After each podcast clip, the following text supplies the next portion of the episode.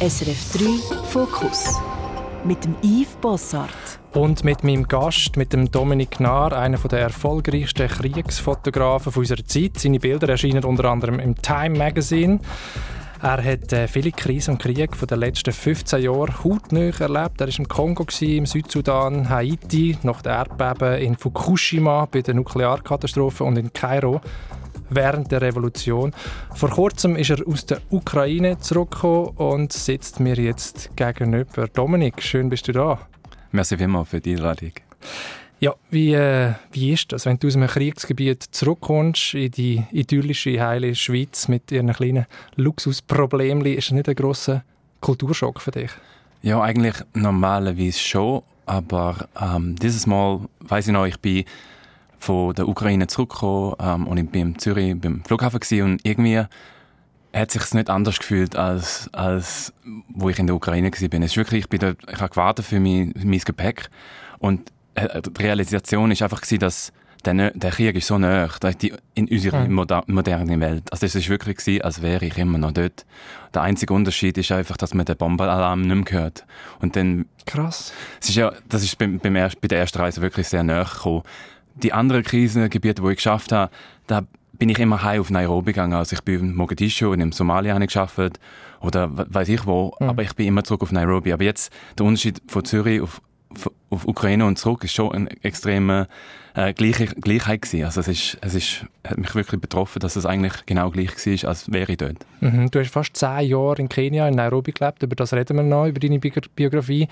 Jetzt, wie ist das? Du machst seit fünf, gut 15 Jahren, bist Kriegsfotograf in der ganzen Welt. Was macht das mit dir, den Krieg so hautnah äh, zu erleben? Gewöhnt man sich an das mit der Zeit? Ja, es ist ein bisschen gefährlich, wenn man sich daran gewöhnt. Ich glaube, man schafft besser, man, man lernt Sachen, wo man dann auf jedem neuen Einsatz kann brauchen kann. Ähm, aber ich glaube, wenn man sich komplett daran gewöhnt, ist es dann ein bisschen gefährlich. Ich glaube, auch jetzt in der Ukraine, ähm, hat meine Freundin gefragt, ähm, you know, wie ist es für dich gewesen? Ist alles gut gewesen? Und ich, irgendwie habe ich gesagt, nein, es ist, es ist okay gewesen, es ist nicht ein Problem gewesen. Und dann hat sie gemeint, ja, wenn es kein Problem, irgendetwas aufgekommen ist, dann vielleicht ist es ein Problem. Also, ich glaube, ähm, wenn man, wenn alles gut läuft und man denkt, das ist nichts Großes passiert und man ist ähm, irgendwie emotional gut durchgekommen, dann, dann ist es ein kleines Problem. Also, ich mhm. denke, es, es hängt immer etwas mit, ähm, wo immer man ist. Also es, man nimmt irgendetwas, irgendetwas gar kaputt äh, im, im, im Kopf vielleicht äh, und dann auch im Körper, jeder Einsatz. Äh, und man versucht, wenn man zurückkommt, die, das wieder ein bisschen aufzubauen, dass man dann äh, nicht wieder, dass man eben äh, wieder vollständig ist. Aber das, natürlich jeder Einsatz zieht ein bisschen etwas weg von, von, von mir. Und das hast du 15 Jahre lang gemacht jetzt. Und sozusagen der Ausnahmezustand ist für dich der Normalzustand gewesen. Und du hast auch mir im Vorgespräch gesagt, du triffst amigs dort deine, deine Kollegen, auch Reporter, Fotografen, sind Freunde geworden. Schon speziell. Ja, ich, ich habe meinen Kollegen, äh, das ist noch ein, vor so langer Zeit her, jetzt in Ägypten. Ähm, ich habe ihn lange nicht gesehen und, und dann haben wir uns wieder neben einem brennenden Auto in, in Kairo getroffen und haben uns umarmt und als wäre, you know, Freunde, die sich schon lange nicht gesehen haben. Und ich weiß noch, ist neben einem brennenden Auto gewesen. Und jetzt in der Ukraine auch. Jetzt nach diesen zwei Jahren mit der Pandemie bin ich nicht sehr viel gereist und habe meinen normalen Einsatz eigentlich gemacht. Und jetzt in der Ukraine ist wieder, fühlt sich an, als wäre ich wieder im normalen Rhythmus äh, und im normalen Umfeld eigentlich. Das klingt ein bisschen absurd, weil es eine Kriegssituation ist. Aber genau, was du auch gesagt hast, dass ich dann im Hotel bin, etwa 20 Kilometer von der russischen Linie. Ähm, you know, das Hotel ist ganz dunkel, die ganze Stadt ist dunkel. Äh, den normalen Eingang kannst du nicht nehmen. Das ist alles mit Sandsäcken befüllt und man muss irgendwie einen Hintereingang, der nicht mhm. beleuchtet ist, reingehen. Und dann ist das Restaurant, ist auch komisch, ist ganz unten, also ähm, im, äh, ganz unten im Hotel. Und dann auf einmal kommst du dort runter, kein Fenster, nichts, und dann siehst du all deine Freunde, die du Ewigkeiten nicht mehr gesehen hast, die dann dort hocken. Also es ist schon absurd. Das im Kriegsgebiet. Ja, natürlich. Und dann habe ich wieder mit denen reden und wir können erzählen, was in den letzten paar Jahren passiert ist. Aber ja, das ist im Kriegsgebiet. Wie sieht der Alltag aus, jetzt wo du aus der Ostukraine zurückgekommen bist? Wie muss ich mir das vorstellen? Der Dominik Nahr, alle anderen haben Gewehre in der Hand und du Kamera. ja, ja, also es ist witzig, wenn wir die Checkpoints durchgehen, dann stoppen sie uns, äh, fragen, wer wir sind, dann zeigen wir den Pass und zeigen unsere äh, Presscard ähm, von den Armed Forces und dann fragen sie, und wir sagen, wir sind Journalisten und dann ist immer die Frage, und haben sie ein Gewehr? Und ich denke immer, hey, wir sind Journalisten, wir haben doch kein mhm. Gewehr. Mhm. Ähm, aber jeder Checkpoint fragt, ob wir Gewehr haben. Und ich finde das noch witzig, weil als Journalist haben wir wirklich nichts, wo irgendwie... Aber also, du hast kugelsichere Weste oder so irgendwas? Ja, das, haben, das muss man auch haben in der Ukraine. Also ich finde, so, sowieso haben wir es eigentlich öfters dabei in Kriegssituationen. Ähm, aber ja, logisch haben wir es dann auch im Auto und das tun wir auch dann bei den Checkpoints sagen, fragen, ob wir es Gewehr haben. Nein, aber wir haben kugelsichere Weste und Helm dabei. Mhm. Jetzt hast du wieder viele Bilder gemacht. Kannst du vielleicht ein Bild rausgreifen und erzählen, was du gesehen hast, was dich berührt hat, was dich irgendwie bewegt hat, verstört hat? Ähm, ich glaube, glaub, viele Leute denken so, im Kriegsgebiet ist immer alles negativ und, und ich glaube, das ist eben nicht der Fall. Gerade wenn wir dort arbeiten, hat es so viele positive Sachen oder, oder, oder ähm, herzwärmende Sachen, wo mhm. man sieht. Ähm, wenn du jetzt gerade fragst, welches Bild, ich denke an das Bild äh, von der Marina, ähm, ist eine äh, Fernsehjournalistin, die uns geholfen hat. Und ich habe sie, sie hat uns im Hotel getroffen und äh, ist auch eine sehr hübsche, starke Frau äh, und setzt ab und, und dann ist ihre Tochter gekommen, die 16 ist und sagt, meine Tochter und ich arbeiten das Familienbusiness zusammen jetzt und sie ist meine Übersetzerin hm. und hat ihre 16-jährige Tochter für uns übersetzt. Und ich bin dann aufgerannt ins Zimmer und habe direkt die Kamera geholt, weil ich dachte, das ist so ein schöner Moment und ein wichtiger Moment, die zwei ähm, zu fotografieren. Und das war ihr erster Tag, wo sie zusammen geschafft haben.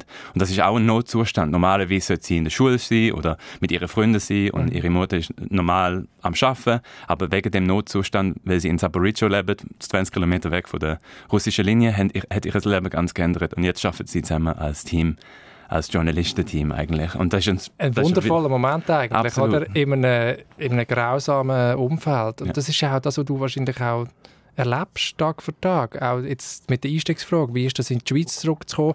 Die Gleichzeitigkeit von Krieg, von Elend, von Katastrophen und von so wundervollen, schönen Alltagsgeschichten. Wie gehst du mit dieser Gleichzeitigkeit um? Ähm, die Gleichzeitigkeit ist noch interessant. Ich glaube, die ist schon immer da für mich. Also generell ziehe ich immer, alles in meinem Kopf ist immer daheim, Familie, Bilder vom Krieg oder schöne Momente, das ist alles irgendwie zusammengewurschtelt in einem, einem Ort in meinem Kopf. Ich habe ähm, oft, ich habe einen Folder auf meinem Laptop, wo ich einfach die Momente, die mir wichtig sind, äh, tue ich einfach in den Folder rein. Und das sind wirklich Bilder von meiner Familie, Bilder von irgendwie halt Tote in, in Sudan, das sind Bilder von allem, die irgendwie gemischt sind. Einfach so Sachen, wo, mir, mhm. wo mich berührt haben. Ähm, und, und wenn man jetzt das wird anschauen, denkt man, das ist schockierend, wie man das alles zusammen in einem Platz hat. Das ist so, wie mein Kopf ist halt. Das ist alles in einem Ort mhm. Und ähm, letztes Jahr hatte ich äh, eine Chance gehabt, die Gleichzeitigkeit in einer Ausstellung zu zeigen in Olten, ähm, beim IPFO Festival. Und ähm, das, das hat wirklich funktioniert. Also hat man die Bilder gehabt von meinem, meinem Onkel, wie er neben seinem Bruder ist, der am Sterben ist, das Bild neben dem you know, irgendein Geschehen, was passiert ist in, äh, äh, in der Welt. Und ja, das war eigentlich ein schöner Moment, die Gleichzeitigkeit eigentlich zu zeigen, die eigentlich konstant in meinem Kopf ähm, passiert. Mhm. Und viele von uns, also ich auch, haben extrem Mühe, das zusammenzubringen. Man fragt sich dann, darf ich jetzt noch irgendwie Party machen oder äh, Spass haben und oberflächliche Bedürfnisse befriedigen, während es Krieg gibt, Elend gibt, Hunger gibt und so. Und bei dir ist das wie der Normalzustand, die zwei Sachen. Und du findest, das darf auch zusammen passieren und zusammen in einem Ordner abgespeichert werden am, am Computer. Ja, manchmal ist es eigentlich auch so, es passiert einfach, weil das Leben so passiert. Also es ist nicht mm. äh, irgendwie ein, äh, eine Wahl eigentlich. Also mm. Mein Leben bewegt sich so vorwärts und, und so tut sich das einfach alles sammeln. Vielleicht eins noch wichtig zu erklären, ich tue auch meine Familie so fotografieren, als wäre ich im Einsatz. Also ich, für mich ist wichtig, ähm, wo mein Vater gestorben ist, die Bilder zu machen, wo meine Großmutter gestorben ist, die Bilder zu machen, weil ich habe öfters Fragen äh, von Leuten, von Familie, wo ich dann sie fotografiere. Und vielleicht kommt ein Onkel, der nicht gehört hat, dass ich mit, äh, mit der Familie geredet habe und die Bilder darf machen. Und er fragt, würdest du das deine eigene Familie, weißt, würdest du deine eigene Familie fotografieren? Und das hast du gemacht, und deine tote Großmutter, absolut, dein Vater auch? Ja, ja, seit ich 16 bin, ist mir wichtig, auch mein Leben zu dokumentieren, in, in, auch in der guten Zeit, aber auch in den schlechten Zeiten ähm, weil ich mich halt nicht, ich will an diesen Moment erinnern, weißt? und ich, ich, mhm. ich tue es auch fotografieren in einem Weg, wo ehrlich ist und, und honorable, wo, wo, wo ähm, Wertschätzung, Wertschätzung ja. von dem Moment ist. Also wenn das ist mir einfach wichtig, diese Sachen zu, äh, mhm. zu dokumentieren. Eben auch daheim, aber auch, auch in der Welt. Eigentlich. Würdest du sagen, das ist ja letztlich der Antrieb, der Grund, warum du das machst? Kriegsfotografie. Dass du die Sachen festhalten willst, wie es sonst wie verloren werden? Ja, ich, ich glaube, dass die Idee von Zeugen sein und, und das Dokumentieren, dass man es nicht vergisst, ist immer, ist immer wichtig gewesen. Ich weiß noch, ich bin, weiß ich war äh, 18, 17, irgendetwas gewesen, äh, wo 9/11 passiert ist und ich bin in Hongkong gewesen, weißt du, in einem komplett anderen Ort und die Bilder sind dort am Fernsehen gewesen und ich, ich weiß noch, ich einfach, weil ich bin vor dem Fernseher gestanden und habe dort sein und das dokumentieren und ich weiß nicht, wie, wo das hergekommen ist, mhm. aber ich weiß noch den Moment, ich bin wirklich vor dem Fernseher so nah wie möglich gestanden und habe gedacht, dort muss ich sein und das dokumentieren weißt, irgendwie ein Teenager-Gedanke, aber trotzdem ist, ist so etwas dann, wo dann auch entstanden ist, dass ich dann an dem Moment war, wo, die, wo die Geschichte sich ändert. Das ist schon eine, eine Ehre dort sein, wenn man merkt, die Straße geht geradeaus und auf einmal, wegen irgendeinem Grund, geht die Straße nicht mehr geradeaus, die geht links oder rechts. Und das mhm. ist das Weltgeschehen, das sich auf einmal ändert. Ob es ein Earthquake ist oder das Tsunami in Japan oder ein Krieg. Alles läuft in die Richtung, die Geschichte geht in die Richtung, auf einmal zieht es komplett in eine andere Richtung sind. Und mhm. dort sie an dem Moment, um das Bild zu machen, finde ich sehr spannend. Warum ist das so prickelnd Teil von der oder die, die Geschichte, die Wendungen von der, von der Weltgeschichte zu bezeugen? Also ich meine, es gibt tausend Beispiele. Du bist 2008 eigentlich in Berlin gewesen, dann bist du in Kongo geflogen und hast wie nicht anders können. Du hast müssen dort und das dokumentieren. Es zieht dich wieder dorthin, oder? Ja, das, das ist noch interessant in Kongo. Ich bin gerade aus der Schule, aus der Universität in Toronto gekommen und ich habe irgendwie nicht gewusst, wo Und ich bin erst auf Berlin gezogen, weil ich dachte, das ist noch ein guter ähm, Platz zum sein. Dann aber gemerkt, ich bin, glaube 23, 22, 23 und gemerkt, vielleicht nicht, wir sind alles so Leute in meinem Alter jetzt, oder 35, 36, mit Babystrollers gesehen und ich dachte, mhm. up, nein, noch nicht, ich bin noch nicht bereit für, den, für diesen Zeitpunkt. Und äh, dann hat ein Kollege mir eine E-Mail geschrieben und er sagt, there's a war going on in Kongo. I think you should go. Und, und ich habe gedacht, Kongo, okay, Afrika noch nie überlegt, überhaupt auf Afrika gehen. Äh, und bin dann einfach gegangen und, ähm, und habe gedacht, ich soll jetzt, ich, ich muss da, ich habe einfach einen Trieb gehabt, es muss, ich muss in die Richtung mhm. gehen. Ich kann nicht rückwärts gehen, ich muss vorwärts gehen. Mhm. Und dann bin ich ähm, mit dem Flüger in, auf Kigali. Und das war auch ein wichtiger Moment. Gewesen. Ich weiß noch, ich bin ausgestiegen. Also es ist kein Terminal, wo man einfach äh, reinläuft. Man muss vom Flugzeug rauslaufen und dann bist du auf dem Boden. Und ich weiß noch, wo meine Füße den Boden angelegt haben, also wo ich dort gestanden bin, habe ich gemerkt, das Gefühl hat, dass ich irgendwie in, äh, mich verliebt habe in, in den Kontinent. Also wirklich, sobald mein Fuß den Boden angelenkt hat, habe ich mich verliebt. Ja. Und mhm. der Geruch von diesem Ort ähm, und, und, und das Gefühl dort. Und ich habe dann gewusst, ich gehe vermutlich... Bleibst jetzt erst mal in Afrika ein paar Jahre? Ja, das war der erste Schritt. Gewesen. Ich habe mhm. gewusst, ich, ich habe mich verliebt. Und dann bin ich von Kigali eben zur Grenze, zu Kongo und dann habe ich den Krieg dokumentiert für, für ein paar Monate. Und auch dort habe ich mich verliebt in, in den Ort. Ähm, obwohl es ein Krieg war, die die, die Hübsch, Hübschkeit von, von Leuten und mhm. Menschen und die Musik und, und die emotionale ähm, ähm, Begegnungen hat mich total dort äh, fasziniert und hat dann auch entschieden, einfach in, in, in Ostafrika zu bleiben. Mhm. Ich meine, wenn man sich fragt, warum macht man das Kriegsfotograf, warum setzt man sich dem aus? Ähm, gibt es ja einerseits Gründe, die man angeben kann, ähm, rationale Gründe, so wie Zeugenschaft, äh, Chronist sein von der Zeit, von diesen weltbewegenden Ereignissen, von dem Lied auch. Aber es gibt auch immer eine psychologische Dimension, glaube ich, so halbbewusste Motive vielleicht. Ähm, ist es bei dir auch so, weißt du, eine Suche nach, nach Intensität, nach den eigenen Grenzen auch, vielleicht auch nach, nach dem Kick? Mhm. Spürst du das auch? Oder ist es wirklich nur das reine, äh, sozusagen der, der, vernünftige Grund, ich muss das dokumentieren? Also ich glaube, der vernünftige Grund ist sehr stark. Mhm. Ähm, weil äh, vielleicht als, ähm, dass man irgendwie auch eine Wirklichkeit in der Le im Leben. Das ist wirklich, dass man etwas macht, also dass, dass ich kann hinterlassen. Und ich bin, ich bin irgendwie zu, zur Fotografie zugestoßen und das ist jetzt mein Weg, ähm, etwas hinterlassen. Das, mhm. das ist schon sehr, sehr wichtig für mich, dass ich, dass, dass ich irgendwie in der Welt etwas gemacht habe. Ähm, aber logisch ist auch irgendwie das Abenteuer wichtig, dass, man, dass ich auch andere Sachen sehe. Ähm, äh, oder, ja, es ist schwer zu erklären. Also ich glaube, ich eigentlich einfach weiter sehen als nur was Medien zeigen eigentlich. Das, und das der Weg dort an ist halt natürlich ein Abenteuer. Mhm. Aber ich habe immer ein bisschen mehr gesehen, als was man auf dem Fernsehen oder im Magazin sieht. Halt, die Wahrheit einfach näher gesehen. Und natürlich, bis man dort angekommen ist, hat man ganz viele Abenteuer gemacht. Äh, und das ist ein Bonus von dem. Aber ich glaube, es ist schon wichtig, dass man eben dort ist und weiter als nur die Magazine und Fernsehen sieht, dass man einfach die Wahrheit sieht, wie etwas abläuft. Jetzt wenn wir mal anschauen, in den nächsten zehn Minuten, wie es zu dem gekommen ist. Äh, du bist äh, in der Schweiz geboren, 1983, wir haben den gleichen Jahrgang, in Appenzell Ausserrhoden, in der Nähe vom Bodensee. äh, per Zufall, muss man sagen, in der Schweiz. Deine Eltern haben schon in Hongkong gelebt, ähm, aber deine Mutter war zu Besuch, gewesen, glaube bei der, bei der Großmutter äh, von dir und hat dich dann zur Welt gebracht. Deine Mutter ist Reiseleiterin, dein Vater ist Transportunternehmer äh. Und dann sind wir dann schnell wieder zurück nach Hongkong. Du bist eigentlich in Hongkong aufgewachsen und hast die ersten 21 Jahre von deinem Leben in Hongkong ähm, verbracht.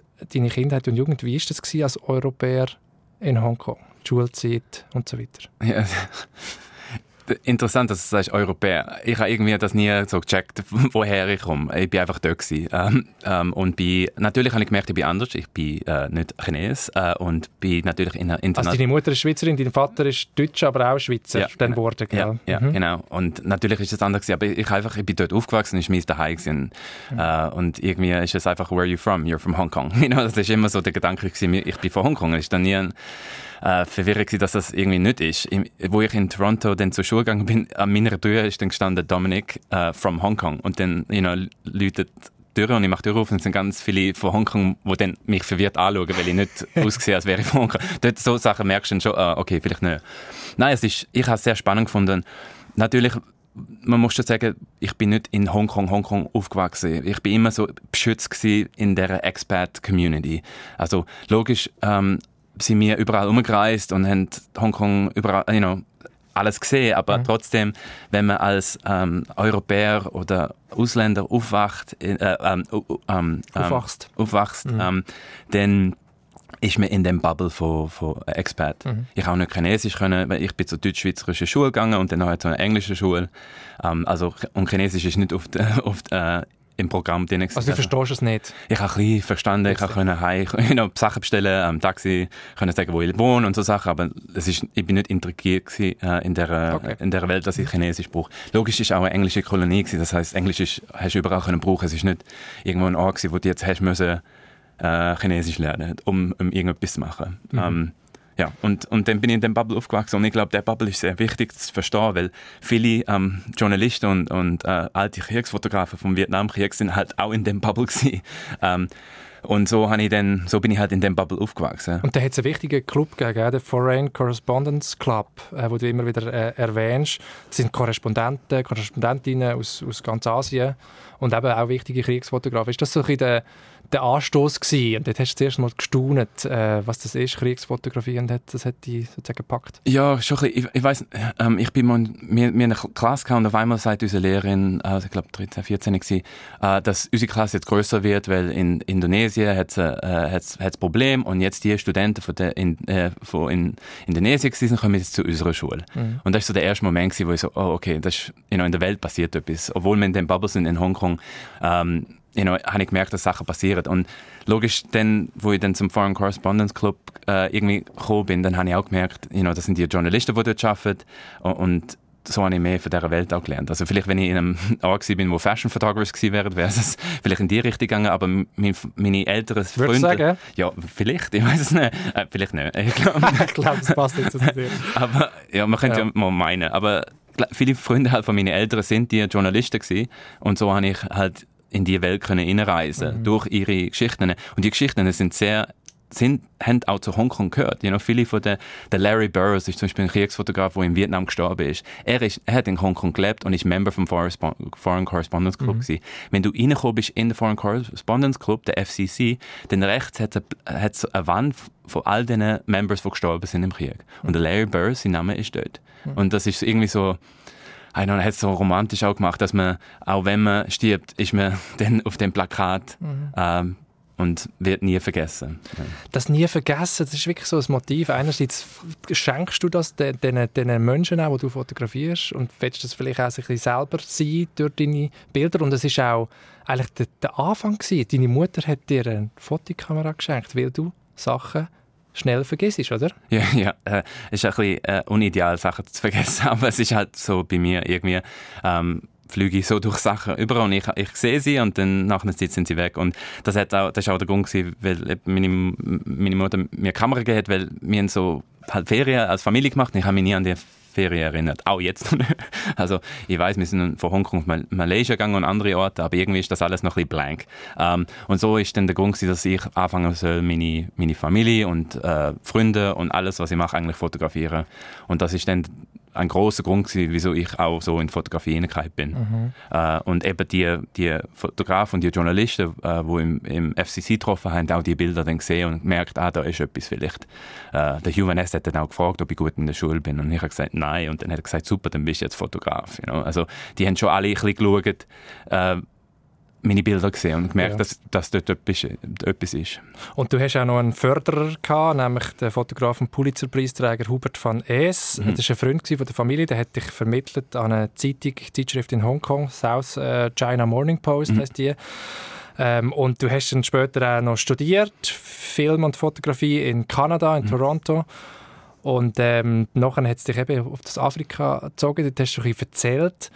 Ähm, kommen wir vielleicht später noch einmal darauf, darauf zurück. Und dann hat es so etwas wie ein Schicksalsjahr gegeben, 2011. Ziemlich krass. Dein, dein Vater ist gestorben, du hast eine schwere Zeit gehabt. Du warst äh, in Kairo gewesen, bei der Revolution und während, also wegen der Beerdigung dann zurück auf, auf Hongkong und, und genau dann passiert die, der Tsunami, die Erdbeben in Fukushima.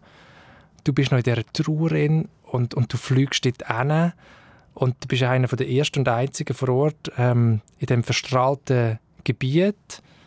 Ähm, Schutzanzug, Geigerzähler und im Herzen immer noch die, die Trauer um den verstorbenen Vater. Was, wie war das? Gewesen? Ähm, ja. Irgendwie von Ägypten sowieso rausgekommen und dann in die, Beerdigung, die, der ganze Moment ist sehr absurd und so. Ich kann mich nicht mehr ganz erinnern an den Ort. Was mir was wir alles fotografiert in Ägypten und der, der ganze Ort und all die Geschehen, das ist extrem belastend gewesen. Das ist, es ist so, so viel passiert und, und sehr, sehr aggressiv und die Masse, äh, Menschenmasse und das ist schon sehr viel gewesen. Und dann von dort direkt auf Hongkong gehen. Also du bist jetzt mit drin mit der Kamera in Kairo ja, ja, ja. auf diesen Platz und, und ja. Ja, ja, äh, mit drinnen und drin. auch ähm, auch dann mal verhaftet worden und weiß ich war, ich bin auch mal auf meinen Knien gewesen, weil Leute haben ich auch etwas fotografiert, was ich nicht hätte sollen, was nicht war. Also sehr viel, sehr belastend gewesen, dort zu fotografieren mhm. und auch sehr, wir haben bis um drei, vier am Morgen haben wir geschafft und dann wieder, also ohne Stopp, so drei Wochen lang die ganze Zeit und eben von dort dann den Anruf bekommen, ähm, ich, bin noch, ich habe für Time Magazine geschafft und dann den Anruf bekommen, dass mein Vater gestorben ist und dann von dort dann auf Hongkong zurück. Ähm, Glück sind alle, der Flughafen ist wieder offen gewesen, also konnte ich direkt zurückgehen. Und dann das mitmachen ist natürlich dann sehr belastend gewesen und ähm, für meine Mutter auch. Das, das ist sehr ähm, überraschend gewesen. und dann eben die Sachen daheim, all die Administrationen Sachen machen. Mhm. Äh, und ja, ich weiß nicht mehr ganz genau, wo ich bin in Hongkong. Also nicht, ich bin nicht dort gewesen, also irgendwo irgendwo anders. Mit dem Kopf. Mit dem Kopf, ja. Mhm. Um, ähm, und dann ist eben, habe ich eine äh, Message bekommen vom äh, Kollegen gesagt, hey, da ist ein Tsunami in, in Japan. Und ich weiß noch, wo ich die ersten Bilder gesehen habe, bin ich direkt dann äh, heimgegangen, habe meine Sachen gepackt, äh, habe dann meine Mutter im FCC getroffen. Das ist so, der Homebase ist wirklich FCC. Mhm. Äh, und habe dann ihr gesagt, dass, äh, dass ich jetzt auf Japan gehe. Und das ist irgendwie so mein... Das hat sie verstanden? Ja, hat sie verstanden. Natürlich ist nicht so, jetzt, wenn ich zurückdenke, ist wirklich nicht so ein idealer Moment gewesen, wegzugehen. Aber es ist, sie hat es natürlich verstanden, weil ich so funktioniert habe. Ähm, und irgendwie dort sie mit den Leuten und mit ihnen reden und sie haben Familie verloren und ich muss dann die ganze Zeit auch denken, dass ich Familie verloren habe. Ist jetzt nicht wegen einem Tsunami, aber mhm. ich habe irgendwie die Trauer mit, mitgetragen während der, der Zeit, wo ich dann die, die ersten paar Wochen in Japan war. Ähm, und die völlige Verunsicherung noch, wie riskant das ist in diesem verstrahlten Gebiet, das haben wir ja gar nicht, noch nicht so genau gewusst, ja, oder? ich muss sagen, die ersten paar Wochen sind wir, ich, ich bin in Fukushima gewesen, wo, wo äh, das Atomkraftwerk explodiert ist, aber das ist zufällig gewesen. Wir, wir sind unterwegs gewesen, wir sind ein paar Journalisten von Hongkong, haben dann äh, den gleichen Flug genommen und mhm. haben dann auch ah, das letzte Auto gemietet, so einen kleinen, kleinen, kleinen, kleinen Wagen und das sind, wir sind fünf gewesen mit Gepäck und einer ist äh, CNN, glaube Kameramann mit der großen Betacam. Also es ist ein mega kleines mhm. ähm, Ding und das und mit denen dann über und wir sind halt zufälligerweise in Fukushima gewesen, wo, wo das passiert ist. Und danach ist der Entscheid vom Magazin, dass wir erstmal den Tsunami-Bereich äh, ab, äh, dokumentieren und Fukushima-Bereich mal lernen. Mhm. Einfach, dass wir sehen. Natürlich haben wir Geschichten drumherum gemacht, aber wir haben uns auf den Tsunami-Bereich mal äh, fokussiert. Ich bin dann nachher habe ich entschieden, dass ich aber dort in Fukushima dann arbeiten werde. Also, ähm, und dann habe ich jetzt die letzten paar Jahre bin ich dann immer wieder zurückgegangen. Ja, du bist immer wieder dort drin? Ja. Auch wegen dem emotionalen Anfangsereignis? ja, ich glaube schon. Also ich glaube, die emotional, äh, äh, emotionalen Begegnungen, die ich dort hatte und auch das, das, was ich mitgetragen habe, ist für immer wichtig in Japan. Also mhm. vielleicht ist das ein Grund, dass ich auch jedes Jahr eigentlich äh, bis auf die Pandemiezeit eigentlich auf Japan gegangen bin. Genau etwa die Zeit, wo mein Vater gestorben ist, bin ich auch immer in Japan gewesen mhm. und habe dort wieder dokumentiert. Mhm. Also ja, das ist noch interessant, dass das immer dann ist.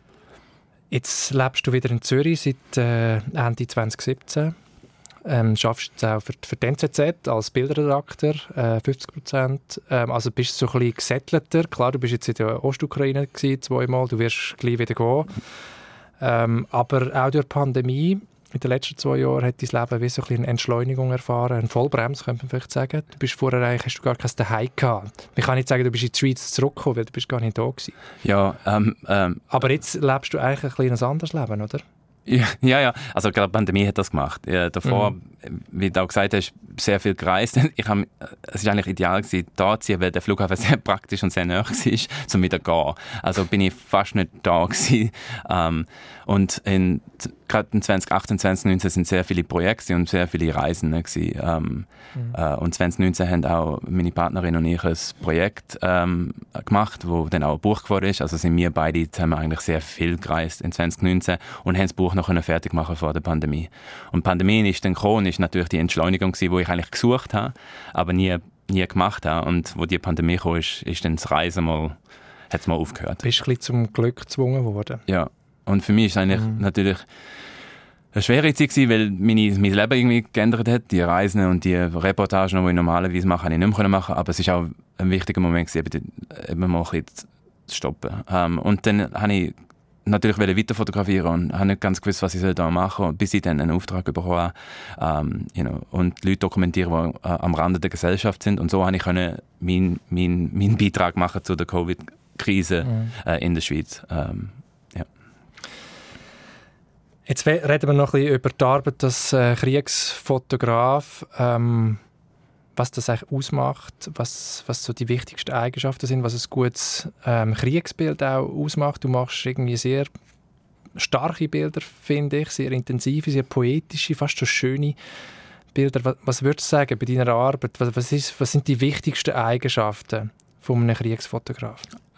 Vielleicht, ich habe es schon vorher gesehen, vielleicht, ich weiß nicht, ob ich mich als Kriegsfotograf bezeichnen. Also ich, also ich, ich denke, ich schaffe öfters in Kriegsgebieten, aber ich, das, das dunkelt mir so, dass ich für Action bin, dass ich den Krieg will, you know, Nein, das bist du nicht. Das zeigen Bilder ja, eben genau da, nicht. Aber ja, wie würdest du es sagen? Ich bin einfach ein Fotograf, also ich Fotograf, mhm. der in diesem Krisengebiet arbeitet. Mhm. Und manchmal ist es auch ein Krisengebiet, es ist so ein bisschen ein Mischmasch. Natürlich in der Ukraine ist es ein Krisengebiet. du, zeig, du zeigst den Krieg wie indirekt, oder? Durch Nebenschauplätze, durch, durch Bilder, durch schöne Bilder, was, mhm. was sozusagen, ja. Ja, es ist, von Anfang an irgendwie auch denke, das ist wichtig für mich. Jeder macht andere Bilder und jeder sollte andere Bilder machen. Und für mich habe ich einfach entschieden, A, ich will in, äh, in, in Farbfotografie arbeiten äh, und, und B, ich will schöne Bilder machen. Die Idee ist, dass, dass man Bilder macht, wo Leute dann reinziehen und dann erst nachher dann merkt überhaupt, was sie anschauen. Also ich wollte einen sanften Weg sein, reinziehen in die Geschichte und dann durch meine Bilder dann die Geschichte erzählen äh, gehofft, dass man, weißt, wenn man äh, äh, mhm. im Magazin you know, weiterblättert, irgendwie stoppt. Das, ich einfach mal schauen, dass die Leute stoppen und das Bild anschauen. Mhm. Und dann langsam erzählen, was dann wirklich dort ist. Dürfen die Kriegsbilder schön sein? Oder würdest du sagen, es sind gar keine Kriegsbilder? Ja, eben, das ist auch da. Darum, wenn man Kriegsfotograf sagt, mhm. dann vielleicht sollten die Bilder dann nicht schön sein. Aber ich glaube, ich bin nicht Kriegsfotograf, ich bin ein Fotograf, der versucht, Geschichten zu erzählen von Leuten, die in diesen Krisengebieten äh, leben. Ähm, Aber du fotografierst auch Tote. Also ja. Ja, weil es ein Teil von der Geschichte ist auch. Also ich versuche mhm. die Geschichte so ausführlich wie möglich zu fotografieren und dokumentieren. Sollten Kriegsbilder schön sein oder nicht? Ich glaube, wenn sie eine Wirkung haben, wenn sie Leute äh, eben stoppen dass sie mehr erfahren von der Welt, als sie vorher gewusst haben, dann ja. Also ich glaube, ähm, sowieso, wie wir jetzt Bilder anschauen, hat sich so geändert. You know, von 10 Jahren bis jetzt oder 15 Jahren bis jetzt, auch mit Instagram und so. Mhm. Ähm, ich finde es wichtig, dass die Leute einfach stoppen und ein bisschen mehr von der Welt lernen. Und wenn das funktioniert mit schönen Bildern, dann super. Und man sieht in den Bildern auch an, das, was du sagst, dass du mit dem Herz dabei bist, also dass du nöch musst sein, dass du eben gar keine Distanz brauchst. Weil ich hätte jetzt irgendwie gedacht, wenn du ins Kriegsgebiet gehst, musst du dich irgendwie abgrenzen und distanziert sein und, und kalt sein, weil sonst macht dich das kaputt. Also so würde es mit mir gehen. Ich würde das niemals können. Hm. Ja, ich glaube, wir sind, alle Menschen sind sehr flexibel. Also wir können viel mehr machen, als wir meinen auch. Und gerade in diesen Plätzen merkt man das und muss halt muss man einfach Vertrauen haben, dass wir, unser Körper und unser, unser Kopf viel mehr kann mitmachen eigentlich. Ähm, aber ja, ich, ich, denke, das ist eine Balance, dass man nicht zu viel emotional drin ist, dass man immer noch raussteigen kann, aber doch, dass man etwas fühlt, sonst funktioniert das, gerade bei Fotografie nicht und bei mir nicht. Also ich muss, ich muss involviert sein irgendwie, ich muss etwas fühlen, dass das Bild auch stark ist, sonst funktioniert es nicht. Aber eben, es ist eine Gefahr, dass man entweder nicht genug fühlt oder zu viel fühlt. Und dann muss man irgendwie die Balance finden. Aber das ist nicht jeden Tag. Es hat ein paar Tage, wo man dann zu viel drin ist. In, mhm.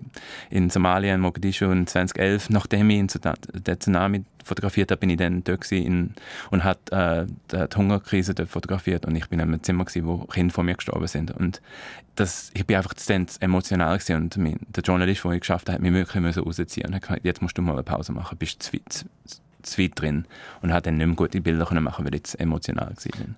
Also was heisst das? Du hast Angst gehabt, Erschöpfung? Ja. Panikattacken? Oder wie muss ich mir das vorstellen? Nein, ich bin fast manic geworden. Ich wollte alles fotografieren. Ich habe, ohne, okay. ohne, dass man mit Leuten redet, ich denke, ich muss jedes Kind, das steht, fotografieren, ohne mit der Familie zu reden. Weißt du, ich bin so, mhm. alles muss dokumentiert werden. Mhm. Und der Journalist hat dann einfach gesagt, hey, muss mal, wir müssen jetzt langsam machen. Slow down. Mit, ja, slow down, wir müssen mit den Eltern reden. Die verstehen natürlich, was, was, dass wir das alles müssen dokumentieren, um zu sagen, was passiert. Aber ich bin dann fast zu weit, zu, zu tief in Mhm. Ja, das Bild, das Foto machen, ist ja nur ein kleiner Teil, muss man sagen, von deinem Job. Du redest viel mit Leuten, du, du versuchst Vertrauen aufzubauen, dass du überhaupt die Bilder machen Du musst auch schauen, du hast vorher gesagt, du bist mit Soldaten dann irgendwie in ein Land rein. Ähm, also weißt mit wem reisest du mit, wo übernachtest du, äh, was nimmst du mit an, an Essen, an Medikamenten, äh, Schmerztabletten, hast du gesagt, ist, ist wichtig. Ähm, vielleicht kannst du mir erzählen, wie so der Alltag aussieht. Du sagst, du, du bist auch wie, also, du funktionierst mit Autopilot oder wie in einer Trance mhm. dort vor Ort.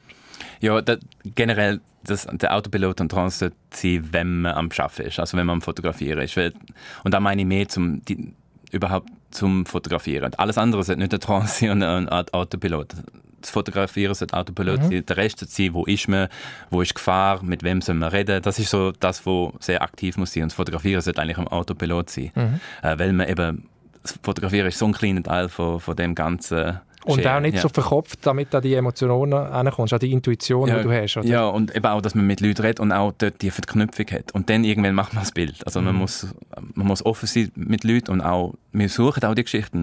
Wenn du einfach im Hotelzimmer bleibst oder in irgendeiner Stadt bleibst und die Geschichten nicht suchst, dann kommst du nie dort an. Man muss auch mit Leuten reden und wissen, wo muss man hin, wo sind die Geschichten und wie kommt man überhaupt dort an. Hat es einen Moment gegeben, wo du inkognito unterwegs warst, wo du nicht gesagt hast, dass du ein Fotograf bist? Oder sagst du das immer? Das ist immer klar? Ja, so wie idealerweise, ich bin halt äh, ziemlich groß und ich bin eben Europäer äh, und äh, stehe eigentlich raus. Also mhm. generell ähm, schaffe ich so meistens als Foto also meistens als Fotograf. Mhm. Ähm, es hat manchmal ein paar, paar Geschichten, wo ich vielleicht als Tourist schaffe äh, und, und eben kleine, meine kleine Kamera habe und als Tourist dort bin, aber generell äh, versuche ich dort immer sie als Fotograf und auch erklären allen, was ich mache. Also es ist mir schon wichtig, dass Leute auch wissen, was ich mache. Die Inkognito-Bilder sind ist nicht so mein Ding. Und wie viel planst du daheim, weißt, wo du genau hingehst, wie du reist, mit wem, wem du kannst vertrauen, wo du schlafst? Machst du das alles vor Ort oder das? Ja, jeder Ort, you know, jeder Ort ist ein bisschen anders. Das ist jetzt so generell logisch, ähm, versucht man so viel wie möglich vorher zu machen, aber ein paar Plätze muss man so ein bisschen halt Schritt für Schritt auch dort äh, ein bisschen suchen. Auch die Situation, die sich ändert. Auch mit jetzt unserem letzten ähm, Reise in der Ukraine haben wir erstmal gesagt, wir gehen auf Kiew und dann danach schauen wir weiter. Und dann ziemlich schnell haben wir dann entschieden, dass wir in den Osten weitergehen. Mhm. Äh, wir, also ein Journalist und ich. Und auch, äh, wir haben dann auch noch einen Fahrer gehabt, der dann mit uns gekommen ist. Ähm, und irgendwie so haben wir dann einfach Schritt für Schritt dann entschieden, wie weit gehen wir. Bis zur den Front sind wir dann irgendwie dann auch, dann auch gelandet mit den Soldaten etwa einen Kilometer weg von den Russen. Also wir haben uns entschieden, erstmal auf Kiew gehen und dann am Ende sind wir Front, so, ja, also in der Nähe von der Front, ähm, weil es ja nicht eine direkte Front hat, weil wegen der ganzen Bombardierung von der verschiedenen, von der Ukraine und Russen. Also es ist nicht, es ist ein bisschen, äh, nicht eine Front, wie man sonst mhm. denkt. Hat es Momente gegeben, wo du einfach nur Glück gehabt hast, dass du überlebt hast? Ja, es hat immer, also es hat sehr viele Momente gehabt, wo ich glaube, das Glück auch dort war. Und es ist auch, auch, auch ein Buchgefühl. Ähm, einfach ein Buchgefühl hören. Kannst du einen erzählen? Ähm, Weißt gar nicht wählen, gell? ja, nein, es ist ähm, Ich denke, ich habe es sind die Momente, wo man nicht weiß, wo alles gut gegangen ist. Es sind die Momente, wo, wo, wo, man ein Buch, wo ich mein Buchgefühl nicht zugelassen habe und dann ist etwas passiert. Also ich habe so eine Regel, ich sollte mein Buchgefühl immer lassen. Und ich weiß an dem Moment, wo ich dann mein Buchgefühl hat gesagt, hey, let's go, gehen wir doch. Und dann denke ich nur noch ein Bild. Das ist der Fehler. Gewesen. Und dann ist das öfters halt die Probleme, wo ich dann hatte, ist, weil ich garantiert mein Buchgefühl nicht zugelassen habe. Also es ist eigentlich nie gewesen, dass ich ein Problem hatte und das Buchgefühl hat nicht eine Warnung schon gegeben.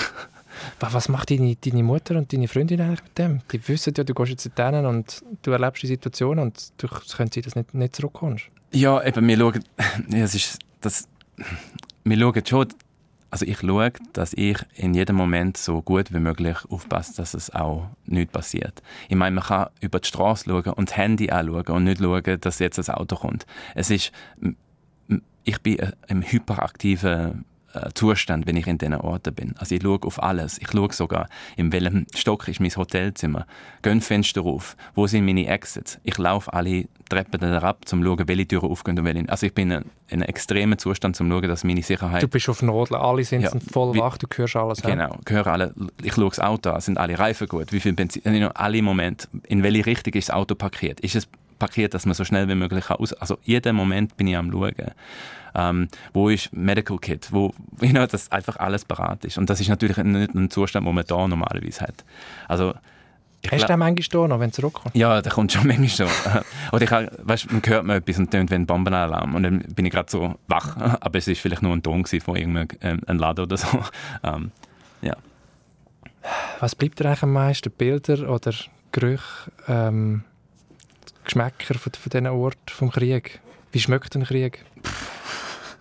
äh, äh, wieder ein an, in anderen Plätzen ein bisschen anders. Ähm, aber ja, vielleicht dort, wo wir äh, in der Nähe zur Front gefahren sind, dort irgendwann im Auto haben, haben wir alle gesagt, okay, jetzt schmeckt es ein bisschen mehr wie Krieg. Sachen sind am Brennen gewesen, auch so äh, Pulver, you know.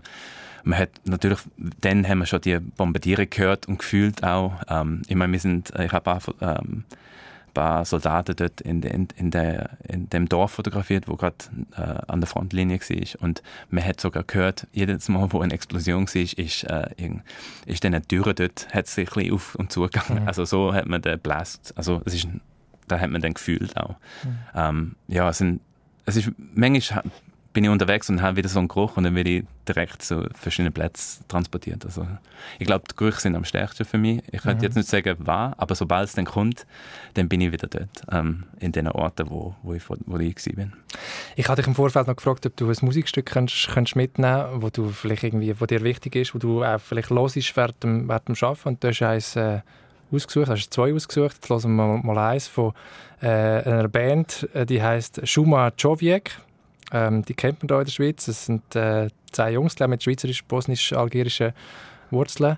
Ähm, vielleicht kannst du etwas sagen zu dem Stück. Äh, ähm, ich habe ich ha den Ivica, der zu dieser Band gehört, für äh, National Geographic Society fotografiert und ihn auch so getroffen, also über ähm, äh, eine Geschichte, die ich dann über ihn gemacht habe und dann ist auch die äh, ähm, Chance gewesen, mit ihnen auf Bosnien zu gehen und äh, ihn und seine Band dort zu fotografieren, wie sie äh, durch ihre Musikvideos dort machen mhm. und natürlich bin ich dann sehr nah zu ihnen gekommen. Und ich muss sagen, die Musik jetzt, äh, wenn ich sie höre, ist so ein Gefühl von Freundschaft und, und, äh, und, und Liebe. Also darum ist irgend von diesen Liedern kannst spielen, dann bin ich gerade dort mit ihnen wieder zusammen. Wir hören da eins und zwar ähm, heißt das Ohe la vie.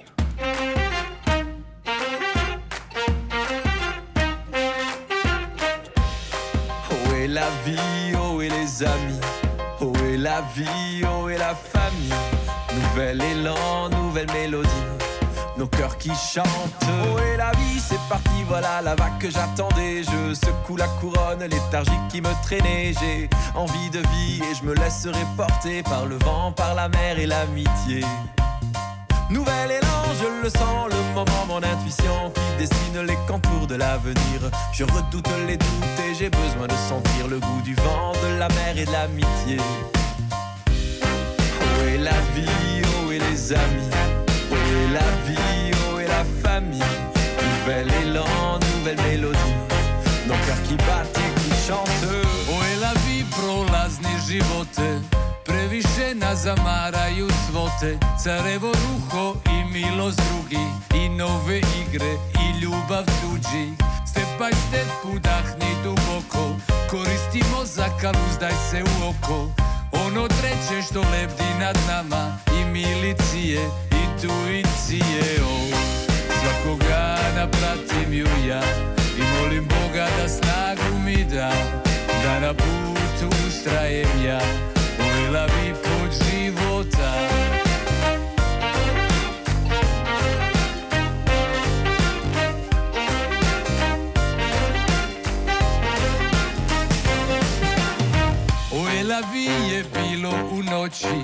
Uzbuđeno sam gledao u oči Nesiguran s povjerenjem u sebe I nove tebe i nove moći Step by step udahni duboko Koristi mozak, al uzdaj se u oko Ono treće što lepti u nama I milicije, intuicije oh, oh, oh. Doće nam taj dan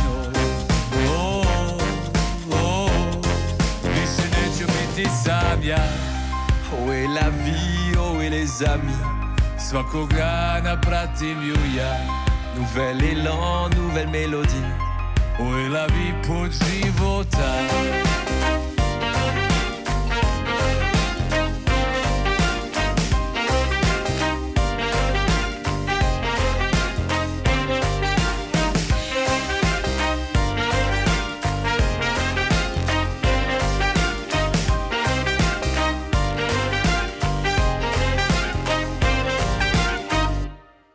Schuma Człowiek, Oe vie, ein wunderschönes Stück, äh, pure Lebensfreude. Du hast gesagt, du hast das über tausendmal gehört und hast sogar das Cover mitgestaltet. Von. Ja, irgendwie ist das dann entstanden, dass auch, äh, weil ich sie halt so gut dann kennengelernt habe, ist dann, äh, haben sie mich gefragt, ob ich das Cover würde machen und habe natürlich sehr gerne, das ist mein erstes Cover und äh, denkt, ähm, das ist auch ein interessanter Weg, irgendwie mein Gefühl oder meine Gedanken von, von dem ganzen Experience in, in, als Cover dann ähm, zeigen. Und ja, haben, ich bin dann mit ihnen gereist und, und ganz verschiedene Bilder gemacht äh, unterwegs und komischerweise ist dann das letzte Bild, das ich gemacht habe, ist dann das Cover geworden. Mhm. Äh, wir, sind, wir sind dann, ähm, Miza hat, äh, wir sind bei seinem Dorf gewesen, dort, wo er herkommt und sind vom Wald abgelaufen. Es ist schon dunkel gewesen eigentlich. Uh, und dann haben sie gemeint, wir machen noch kurz ein, äh, ein Videoclip da, in dem haben sie das Licht aufgestellt und dann auf einmal kommt so ein Fuchs. Und ich bin bereit, ich habe die Kamera, mache das Bild von dem Fuchs und, und er schaut mich an. Also es ist wirklich krass, als wäre er, hätte mir ihn dort bereit gemacht, schaut mich an, ich mache das Bild und laufe dann wieder weg. Und am Ende ist das dann das, das Bild, Coverboard. ja, das Coverboard. Es ist äh, Cool. so, so ein spezieller Moment gewesen. Und, die- und äh, ähm, das Album heißt Fata Morgana und ich, ich bin jetzt nicht mehr sicher, ob der wirklich dort war. Nur eine Illusion. ist nur eine Illusion. Aber eben, dokumentiert. Also. Ja, sehr gut. Hey, ja, ähm, du hast vorher über Instagram geredet und jetzt auch die, die, das, wie du das beschreibst, so das Foto machen, das ist ja in uns, unser Fleisch und Blut übergegangen. Jeder hat das Handy dabei. Es ist, wir leben in einer Zeit von einer ungeheuren Bilderflut und äh, ob mit Filter oder ohne Filter und alle meinen, sie sind jetzt die grossen Fotografinnen und Fotografen.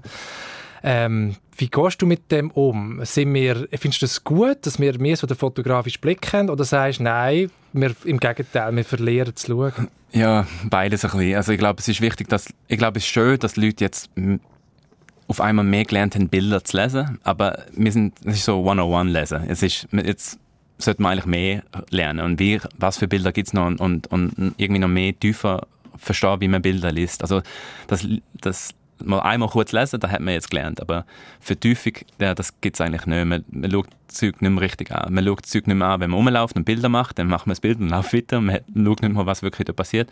Und man schaut nicht mehr Bilder an, wenn, auch wenn sie dort sind auf Instagram. Man schaut sie ja für eine Sekunde an und dann tut man weiter. Wie lange schaust du das Bild aus? Gut. Äh, ja, Ewigkeit eigentlich. Wenn es mich wirklich packt, dann, dann schaue ich das Bild sehr lange an. Logisch ähm, ich auch, bin ich ein bisschen trainiert, Bilder ein bisschen schnell, an- schnell anschauen. Also das ist... Eben, du musst auch deine eigenen Ja. aussortieren. Ja, ich bin eigentlich sehr schnell beim Bilder äh, anschauen. Also ich scanne sie und ich habe sie dann auch im Kopf. Also kannst du mir dann you know, nach fünf Minuten fragen, ich könnte dir noch sagen, you know, vor, was das Bild vor 300 Bildern vorher ausgesehen hat. Also ich, mhm. ich scanne die Bilder eigentlich und schaue sie dann im Kopf noch mhm. an. Okay. Also mhm. wenn ich so Bilder anschaue, tue ich sie scannen, scannen, scannen und dann sind sie im Kopf und ich schaue sie dann im Kopf weiter an. Das klingt ein komisch, aber... Also du hast ein schlechtes Gedächtnis, aber, aber für Bilder hast du ein sehr gutes. Ja, aber nicht sehr lang halt. Nicht sehr lang? ja. Mhm. Ähm, aber ich muss, weißt, manchmal, wenn ich größere Projekte mache, dann muss ich 15'000 Bilder anschauen. Also äh, ich, ich bin ein Heavy Shooter, also ich nehme sehr viele Bilder auch. Ähm, also muss ich ziemlich viele Bilder auch durch anschauen. Ja. Wie verändert sich dein Job? Durch, durch, das Ganze, auch durch Social Media, durch Leute, die vor Ort können sein und, und Bilder machen. Ähm, wie hat sich das in den letzten 15 Jahren verändert und wie sieht die Zukunft aus? Ja, man meint immer, die Revolution kommt und you know, dass, dass unser Job sich ändern wird, aber ich glaube, im Ende tut unser Job nicht ändern. Also es ist mehr vielleicht, ich glaube, es ist immer noch wichtig, dass man Leute hat vor Ort, die dort auch können sagen was wirklich passiert ist. Social Media ist schon sehr gefährlich, weil es kann auch sehr schnell äh, nicht verifiziert werden. Mhm. Und es ist wichtig, dass, dass Journalisten immer noch unterwegs sind und genau sagen, was dort passiert ist und verifizieren, dass das auch echt ist. Und dass wir auch Publikationen haben, wo die Bilder dann auch zeigen, weil sie auch durch einen Prozess sind, wo schauen, dass das auch ver verifiziert sind. Sie nämlich ihren Namen zu, dem, zu diesen Bildern und zu diesen Artikeln. Also irgendwie muss man, es ist sehr gefährlich, sich in Facebook und in Instagram verlieren und in Twitter, weil sehr viel von dem ist nicht verifiziert. Es ist, es ist Sachen, die Leute erzählen und dann wieder erzählen und dann wieder erzählen und die Geschichte ändert sich dann auch wieder. Also ich finde, wir haben immer noch einen Job, um, um zu dokumentieren, was passiert und dann genau erklären, dass, äh, was auch äh, äh, passiert ist. Eine große Verantwortung natürlich, weil die Bilder auch so eine Kraft haben, so eine Macht haben und man sagt ja auch Bilder, also jeder Krieg ist auch ein Informationskrieg, oder, schon länger und äh, kann letztlich auch das Kriegsgeschehen mitbestimmen oder beeinflussen, oder würdest du das sagen? Ja, wir sind auch, ich meine, ich gehöre auch dazu. Wir, jetzt mhm. haben wir die ukrainische Seite dokumentiert. Logisch ähm, ist das eine wichtige Seite, aber ich, ich habe jetzt die andere Seite nicht dokumentiert. Wir versuchen so gut wie möglich neutral zu bleiben und alle, alle Seiten irgendwie können erklären. Und jetzt ist natürlich von meiner Seite erst die, you know, von der ukrainischen Seite. Ähm, es hat Momente, jetzt nicht gerade in der Ukraine, aber generell, wo ich dann auch schaue, dass wir nicht zu fest irgendwie von anderen Leuten oder von der, von dem Militär oder von Press Officers irgendwie in eine mhm. Ecke zeigen, dass sie uns zeigen, nur was sie wollen, uns zeigen. Das also passiert also, schon, oder? Logisch, dass man auch schaut, dass man das nicht macht. Also, äh, oder es hat einen Moment, äh, bin in Nairobi ist ein Protest und er ist noch ziemlich friedlich und dann auf einmal kommen TV-Cameras, also die großen Kameras, und auf einmal wird der Protest ähm, aktiv und sehr ähm, ähm, ähm gefährlich, weil natürlich sind Kameras und dann wird das ist wie ein Attraktor, oder? Ich genau, dann wird natürlich mhm. der kleine Protest, wo eigentlich nicht viele Leute sind, ist natürlich automatisch sehr viel größer geworden und sie schauen auch Kameras an. Also das ist ein Moment, wo man auch muss schauen, dass man, dort laufe ich weg. Das ist ja dann nicht mehr echt. You know, das ist dann äh, ein Spiel, das Theater für Kameras. Also es ist auch während dem Fotografieren muss man schauen, was man sieht. Und ist das nicht immer? Heutzutage? Ja, logisch ist es immer. Aber das ist auch... Mehr oder weniger? Ja, aber darum haben wir auch verschiedene Prozesse. Also ist eins ist Fotografieren und dann noch die Redakteure und, und, und Publikationen, die dann auch schauen, was, was tut man zeigen und was tut man nicht zeigen. Mhm. Aber es ist gefährlich, es ist sehr schwer. Es ist ein Mediakrieg, jetzt auch mit Social Media und Twitter. Also, und natürlich gehört man, auch da drin. Es ist noch interessant, von gestern hat der Zelensky das Instagram-Account mein Bild gezeigt. You know? Und wir haben nicht ganz gewusst, you know, was soll ich, wie soll ich mit dem umgehen? Like, dann habe ich es kurz auf, auf Instagram dann als Stories da und dann auf einmal, ja, aber jetzt, you know, like, es ist dann nicht, Krass. und hast dann wieder deleted. Aber es ist schon, you know, jetzt, was also soll ich damit dieses Bild in eine Story rein oder was hat er gemacht? Wie Nein, jetzt auf seinem Post. Ja. Also, also, der Official President Zelensky Instagram-Account hat Bild, hat, er tut verschiedene Fotografen auch highlighten. Also ich bin nicht der Einzige, aber mhm. jetzt ist bei mir passiert und ich denke, okay, was mache ich mit dem? Was macht das? Ja, ja, ich bin ein bisschen verwirrt auch. Like, erstens, wie hätte das Bild bekommen? Logisch, Instagram verstehe ich nicht, also man kann das mhm. easy machen. Mhm. Aber ja, jetzt, ja, ich weiß nicht. Like, aber das ist passiert. So. Also Gefahr, dass man auch ja, auf eine Seite gezogen wird, instrumentalisiert wird, ja. ähm, Teil vom Krieg wird, oder? Ja, ja das ist mir sowieso, glaube äh, wenn man die Bilder auch produziert. Äh, ich meine, äh, die, die Interesse für den Ukraine-Krieg ist schon absolut äh, so groß. You know, wir haben immer noch andere Kriege. Das ist andere... für dich wahrscheinlich auch ja, das ist sehr, gewesen, oder? Ja, ist ein bisschen verwirrend. Auch, hat, you know, man sollte fast nicht auf, zur Ukraine gehen, man sollte auch andere Plätze gehen, um noch highlighten, dass andere Orte you know, immer noch dort sind und auch mit anderen Problemen. You know, das, es hat exponentielle Probleme in der mhm. Welt. Und man darf nicht, sich nicht nur auf eins konzentrieren. Das ist ein bisschen gefährlich. Aber ja, so ist es jetzt. Wenn du jetzt ein bisschen Distanz nimmst und zurückschaust auf die letzten 15, 16 Jahre, wo du da in diesen Kriegs Krisengebieten unterwegs bist, wie, wie hat dich das prägt als Mensch, dein, dein, dein Menschenbild, dein Weltbild? Vielleicht kannst du uns so zwei, drei Sachen mitgeben. Ähm, ja, man sollte, ist schwer. Also ich glaube, es so viel, viele Sachen sind passiert. Ich habe immer noch das Gefühl, dass die Leute gut sind, ähm, dass es gute Menschen gibt äh, und die Menschen sind überall. Ähm, ich habe auch das Gefühl, dass man nicht unbedingt gerade direkt alles, was man sieht, glauben sollte. Man sollte immer weiter fragen und, und das ist auch, was ich irgendwie mache, einfach weitergehen und schauen, was, was ist wirklich Geschichte und was, wie ist es überhaupt dort. Äh, und auch, dass man nicht vergisst, dass man das Menschbild und alles, was man sieht, eigentlich noch weiter nachfragt. Ich glaube, wir sind jetzt in so einer Zeit, wo wir einfach nichts mehr nachfragen. Wir nehmen einfach alles, was wir überkommen und dann gehen wir weiter und konzentrieren uns auf unseren Tag. Aber es hat so viel, was passiert und man versteht es einfach nicht. Man, man schaut nicht in die, äh, in, in die äh, Geschichte. Mhm. Ich glaube, es hat ja, Sachen, wo man muss einfach ein bisschen aufwachen und schauen, was überhaupt ähm, passiert. Ähm. Und was haben die 15 Jahre mit dir persönlich gemacht? Eben, du hast gesagt, du kommst eigentlich immer geschädigt bisschen traumatisiert vielleicht zurück. Irgendetwas nimmt immer Schaden. Du kommst an deine Grenzen, psychisch, mhm. physisch. Mhm. Du hast wirklich keine Zusammenbrüche gehabt, hast mir erzählt. Ähm, wie geht es dir, dir heute? Ja, es ist immer noch so. Ich habe gedacht, es geht mir besser. Ich glaube, die Pandemiezeit hat wirklich super, super geholfen, wieder mich also einfach so eine Pause und ähm, einen Boden zu finden. Mhm. Ähm, aber ich glaube, dass man nicht 100% immer so. Es braucht Zeit, äh, sich ähm, zu reparieren. Äh, das geht jetzt nicht auf einen Moment. Und auch wenn man denkt, ah, es ist, you know, hast du Träume, wenn du, auf, nein, es ist nicht so. Es hängt irgendwie anders, es hängt anders bei dir einfach. Und es sind dann die Momente, aber es ist nicht wirklich bewusst. Ja, genau. Und es sind auch die Momente, wo man nicht denkt, wo es dann wieder ein bisschen aufkommt. You know, es, sind, es ist sehr abstrakt, wie es kommt. Ähm, ja, also ich denke, es braucht, man gibt halt etwas für, die, für den Job. Ähm, aber ich würde es nie, ich, ich nie aufgeben. Also ich bin so happy, dass, dass ich so früher können, den Job machen und die Geschichten erzählen und die ganze die Welt sehen und, und dort sein, wo, wo wichtige Momente sind und all, all mit den ganzen Leuten, die ich mir geschafft habe, können schaffen. Also die hängen sehr nahe zu mir auch. Eben, und Krieg ist nicht nur negativ, es hat so schöne Momente, wo Leute kämpfen und, und glauben und Hoffnung haben und, und das dürfen wir nicht vergessen, wenn man all die Bilder anschaut. Wann bist du glücklich? ähm, ja, äh, verschiedene Momente. Ähm, ich glaube, wenn ich ähm, äh, ähm, arbeiten bin, bin, also wenn ich etwas mache, was wichtig ist, bin ich glaube sehr glücklich. Ähm, und wenn ich mit meiner Familie bin, bin ich glücklich. Ähm, aber ja, generell ist es immer noch, als wäre wär etwas noch nicht fertig. Also es fühlt sich an, als müssen wir immer noch weitermachen und, und äh, an etwas arbeiten. Du hast noch gesagt, du träumst schon lange von einem kleinen Haus ja. in den Schweizer Bergen.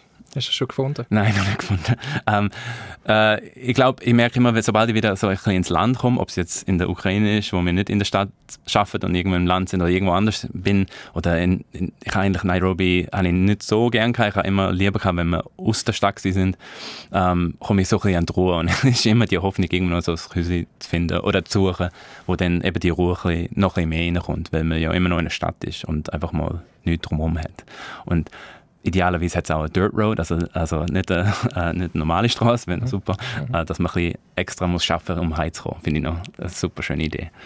Sehr schön, das nehme ich gerne als Schlusswort. Hey, danke Dominik viel, viel mal für das intensive, offene, bewegende Gespräch, auch für deine Einblicke und für dein, für, für dein Schaffen, für das, was du machst, für deine journalistische Arbeit, für deinen Mut, für deine für deine Bilder. Zum Schluss ähm, lassen wir noch ein bisschen Musik. Ähm, du musst etwas noch kurz dazu sagen. Salif Keita, wenn ich es richtig mhm. ausspreche. Mhm.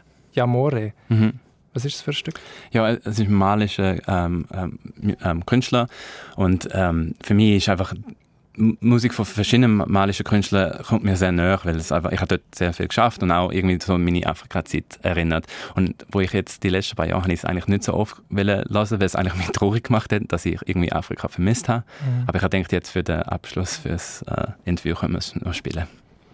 Lassen wir gut. Wenn ihr das Gespräch noch einmal hören wollt, findet das Ganze auf srf.ch audio und überall dort, wo es Podcasts gibt. Mein Name ist Yves Bossart. Danke fürs Zuhören und bis bald.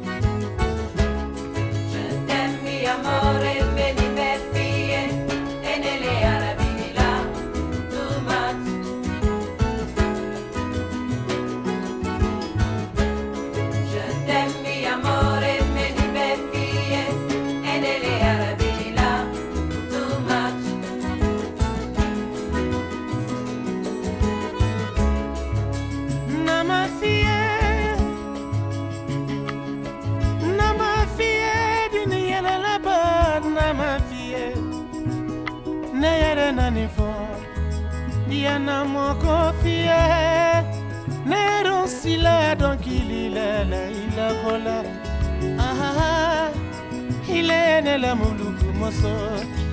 ni ana mo ko fie mo no no no ne ne ile le le fe. Je t'aime mi amore me diverti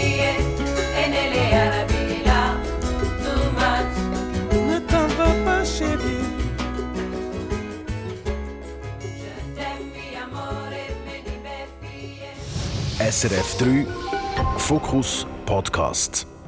Alle Talks auf srf.ch-audio.